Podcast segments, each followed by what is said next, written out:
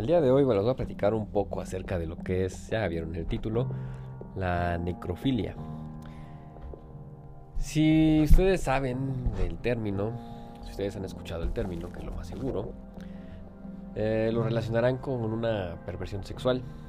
El hecho de las personas que tienen sexo con cadáveres. ¿Sí?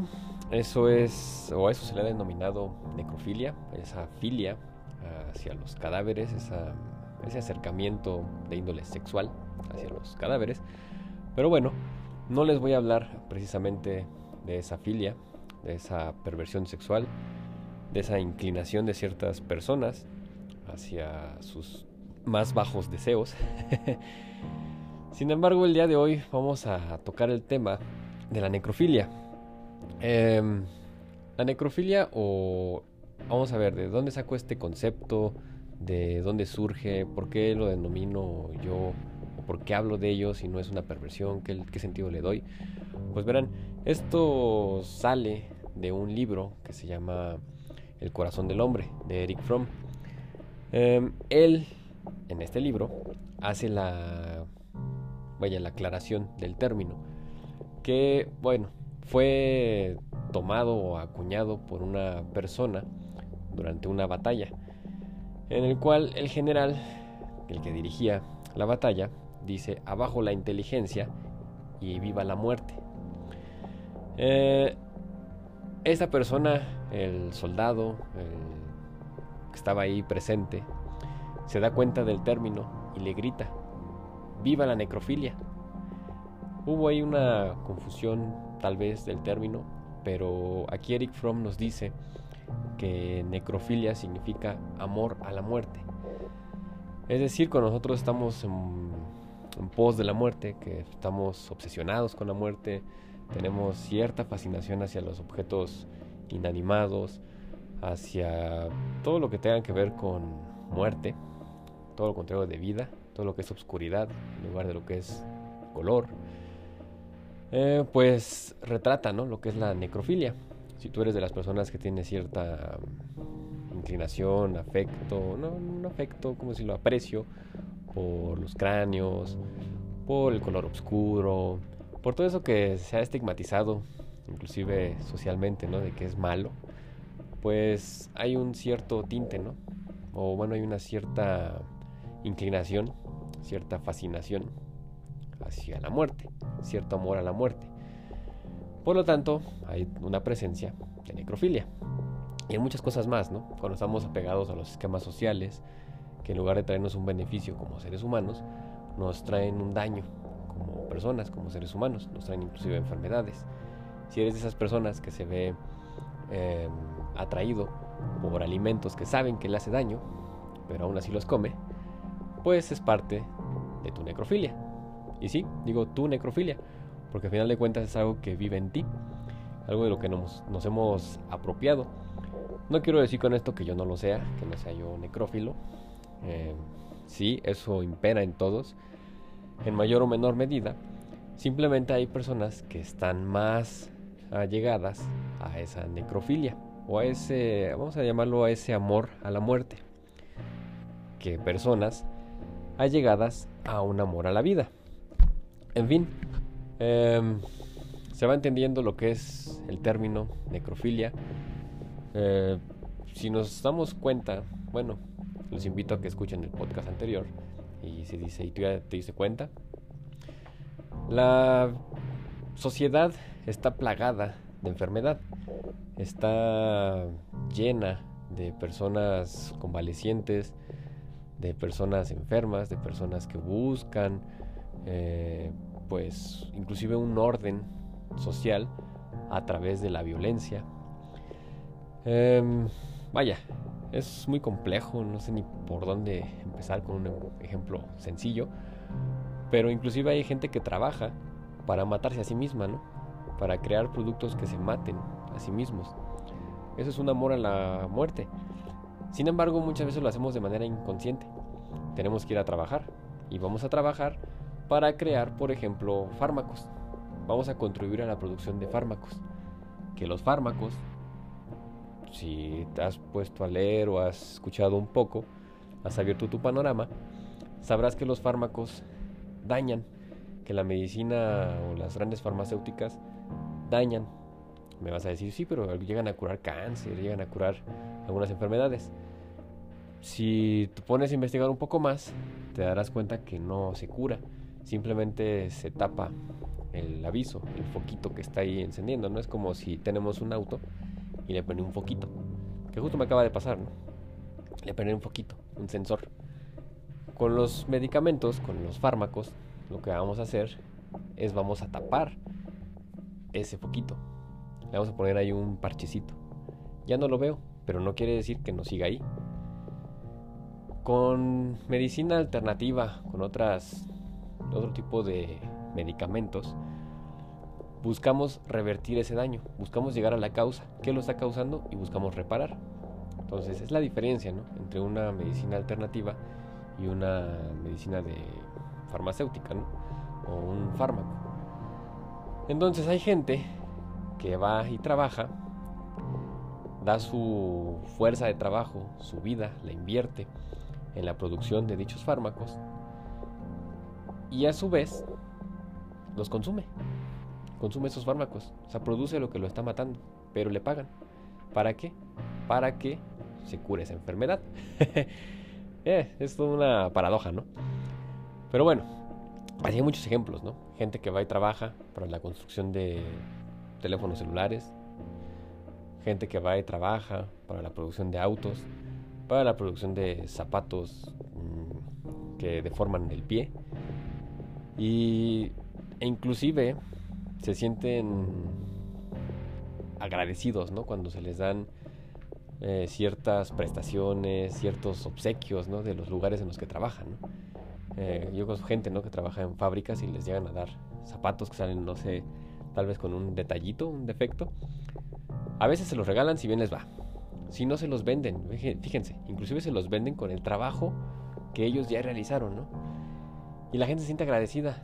Y es un zapato que le va a deformar el pie. Y te das cuenta, los zapatos. Y doy el ejemplo porque ahorita yo estoy planteándome, ¿no? Yo ahorita con la cuarentena he dado mayor parte descalzo aquí en mi casa. Y me he dado cuenta que los zapatos que uso, pues deforman mi pie. Tienen, y estoy hablando de tenis común, no, no hablo de zapatillas o de botines, ¿no? De zapato normal. Me he dado cuenta que en la punta, pues a mi pie lo deforma, ¿no? lo hace puntiagudo en lugar de que esté así medio cuadradito. Y bueno, es un ejemplo sencillo, ¿no? Es un ejemplo básico, que igual ni, te has dado cuenta. Pero el que uses zapatos así te deforma un miembro de tu cuerpo. ¿Por qué? Por cuestiones sociales, por sentirte atraído hacia ciertas mm, ciertos estándares, ciertas costumbres sociales y terminas dañándote. Inclusive tenemos, ¿no? Alimentos. Dale, ¿no? Y regresa con los alimentos. Sí, pues el canal es, bueno, el canal, sí, el canal y aquí el podcast trata, ¿no? Trata de eso. Eh, la base es lo que comemos, aunque como dice el podcast, no somos lo que comemos, ¿no? Va más allá, más amplio. Em, producimos alimentos, o la gente va y produce alimentos. Las fábricas, ¿no? Sabritas, eh, Bimbo, Tía Rosa, ¿no? Todas esas franquicias, Coca-Cola. Hoy en día ya se le colocaron etiquetados, ¿no? Ya están marcados, como que hacen daño. Y aún así conozco gente que lo sigue comprando. Y aún así conozco gente que trabaja para la producción de esos alimentos. Me vas a decir, sí, hombre, pero eh, de algo tenemos que vivir. Sí, pero nosotros siempre decidimos cómo vivir y por lo tanto en qué trabajar. Opciones hay muchas. Aquí esto de que dicen que en México no hay trabajo, pues es para el que busca y no quiere encontrar, ¿no? Pero trabajo siempre hay. Y si no, nos podemos autoemplear. Podemos buscar nuestros propios medios. Vaya, es muy complejo tal vez, pero es posible, ¿no? Es posible, se puede hacer, porque nosotros marcamos siempre el rumbo de nuestra vida. Pero bueno, eh, comprar esos alimentos que tienen los etiquetados, que dicen que son nocivos. Inclusive lo he visto en grupos en Facebook de veganos que están sorprendidísimos. O sea, fíjense nada más cómo los veganos suelen ser tan ignorantes, ¿no? O porque en algunos en vivos, en algunos audios les he comentado que los veganos son los degenerados, ¿no? Eh, hablando en términos de genética, ¿no? Eh, ven por los animales en lugar de ver por sus propios genes, ¿no? Hay una degeneración ahí. Eh, se espantan porque ven unos unas botanas de nopal, nopalia, ¿no? Creo la marca. Y le ponen ahí que tiene exceso de sodio y de grasas. y se, sorprenden así como si todo lo que comieran que no trae animal sea saludable, ¿no? Cuando pues no, ¿no? Es, va más allá, ¿no? el cuidarnos, el querer poner atención en nuestra salud no es nada más dejar de comer animales, ¿no? O no matarlos. Que si vamos a esa parte, el comer animales pues es una, una base de la necrofilia, ¿no? Estamos comiendo muerte, literal. Un animal muere. La fruta, bueno, cuando lo comemos está muerto, ¿no? La fruta comienza en su estado de, digámoslo así, de marchitación, pero no está muerto, todavía está vivo, ¿no? Todavía está viva la fruta, la verdura. Se corta y todavía dura viva, ¿no? Un tiempo, hasta que termina su proceso. Pero la carne no. Eh, los animales inclusive segregan, ¿no? Esa sustancia que se llama cadaverina y se impregna totalmente de esa hormona eh, el alimento y no lo comemos. Y bueno, con esto llego a la base, ¿no? Esa sería la base alimenticia la base material, lo que nos materializa. Los invito a que escuchen ese podcast ¿y tú cómo te materializas? En base a lo que comemos nos materializamos, ¿no? Materializamos nuestra psique, eh, la hacemos de manera física, ¿no? No sé cómo te pueda yo explicar el término materializar, pero es como vamos a actuar a partir de esos impulsos psíquicos manifestados o alimentados, literal, por ese alimento. Vaya, cuando comemos un cadáver, la necrofagia, pues estamos impregnando nuestro ser, nos estamos materializando de forma necrófila. Y por lo tanto, todos esos impulsos psíquicos de cercanía hacia la muerte, pues se van a ver alimentados y florecidos, van a estallar, van a manifestarse. Y luego nos preguntamos, ¿por qué andamos linchando? Bueno, ¿por qué andan linchando ladrones? ¿Por qué inclusive entre vecinos nos odiamos, ¿no? ¿Por qué entre personas, entre familiares, ¿no? Inclusive entre relaciones de pareja, ¿por qué se siente ese, odio, ese rechazo, ¿no? Hacia las personas, hacia la pareja, hacia los hijos, ¿no? Eh, ¿De dónde viene, ¿no? ¿Por qué tanto odio a la humanidad? ¿Por qué tanta afición, ¿no? Fascinación hacia estar mal, ¿no? Hacia estar en la decadencia en procesos inclusive de enfermedades ¿no? degenerativas. ¿Por qué? ¿Por qué tanto? ¿no? ¿Por qué brota tanto? ¿Por qué se está acabando eso? Pues, más bien, ¿por qué está acabando? Estaba lloviendo aquí el árbol de aguacate que tengo aquí afuera. ¿Por qué está acabando eso? ¿Sí? ¿Por qué está acabando esa parte de, la naturaleza? Esa parte de lo que es la, la biofilia. el amor a la vida. ¿Por qué está acabando el amor a la vida? ¿Por qué surge? ¿Por qué hay tantos genocidios? ¿no? ¿Por qué Hitler? ¿Por qué eh, Peña Nieto, ¿no?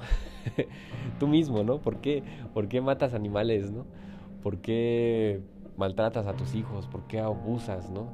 De, de ellos. ¿Por qué abusas de la relación de pareja? ¿Por qué vives en la mentira? ¿Por qué todo eso, ¿no? Todo eso que es, pues simplemente un amor a la muerte, ¿no? ¿De dónde surge? ¿De dónde viene, ¿no? te invito a que te lo cuestiones, ¿no? Yo lo cuestiono, constantemente me lo estoy cuestionando. Eh, a cada momento intento que mis acciones sean hacia la vida, hacia la construcción de una, un estilo de vida, una de mi vida, que sea mejor y poderlo compartir con mi pareja y con mi hijo, ¿no? Que pues ya comienza, ¿no? A, a vivir, ha comenzado a vivir desde que estaba en el vientre de su madre y desde ese entonces, ustedes han estado al tanto, he estado he estado, eh, digámoslo así, introduciendo, acercándolo a lo que es el amor a la vida.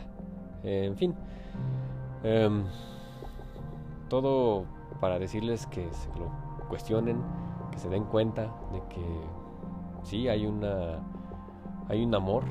Eh, se supone que el amor, digo se supone, es la energía más poderosa. No sé si ustedes lo, llegan lo han llegado a sentir y no me refiero a una dependencia. eh, emocional, sino un amor realmente que viene dado de una, pues, de un amor personal, un amor propio. Y de ahí lo puedes compartir, se puede compartir con quien más lo desees, ¿no? con quien lo desees. De hecho, se supone que debe ser algo, y digo otra vez, se supone, debe ser algo universal, ¿no? Que a todas las personas las pudiésemos nosotros amar. Ya luego les haré otro sobre el amor, ahí en un momento les hice uno. Podemos hacer otro, les puedo hacer otro más detallado para explicarme mejor. Y bueno, eh, lo que permea, lo que surge, lo que brota de las alcantarillas, lo que brota de naturaleza. He hecho hoyos aquí en el jardín y me han salido plásticos, ¿no? Es la muerte, ¿no? Es la muerte, son cosas inertes, sin vida. Y está plagado, ya ven ahorita con los cubrebocas, ¿no?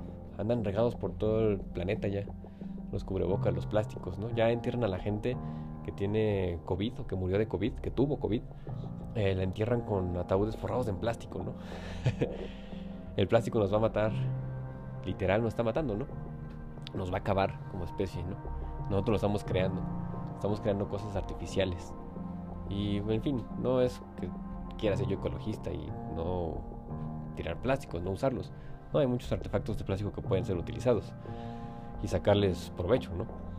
Pero bueno, eh, simplemente es para manifestar un ejemplo de lo que está sucediendo, que es algo que ya es alarmante, ya está latente y simplemente a la mayoría no les importa, ¿no? A veces a mí no me importa, me doy cuenta, pero ya no puedo con eso, me siento mal, no me siento incómodo y trato de hacer lo mejor para mí, para vivir mejor. únicamente les quiero compartir eso para que ustedes, si lo sienten, si lo toman en cuenta, pues sepan, ¿no? que no es nada más una persona, ¿no? La que siente un poco de amor a la vida, ¿no?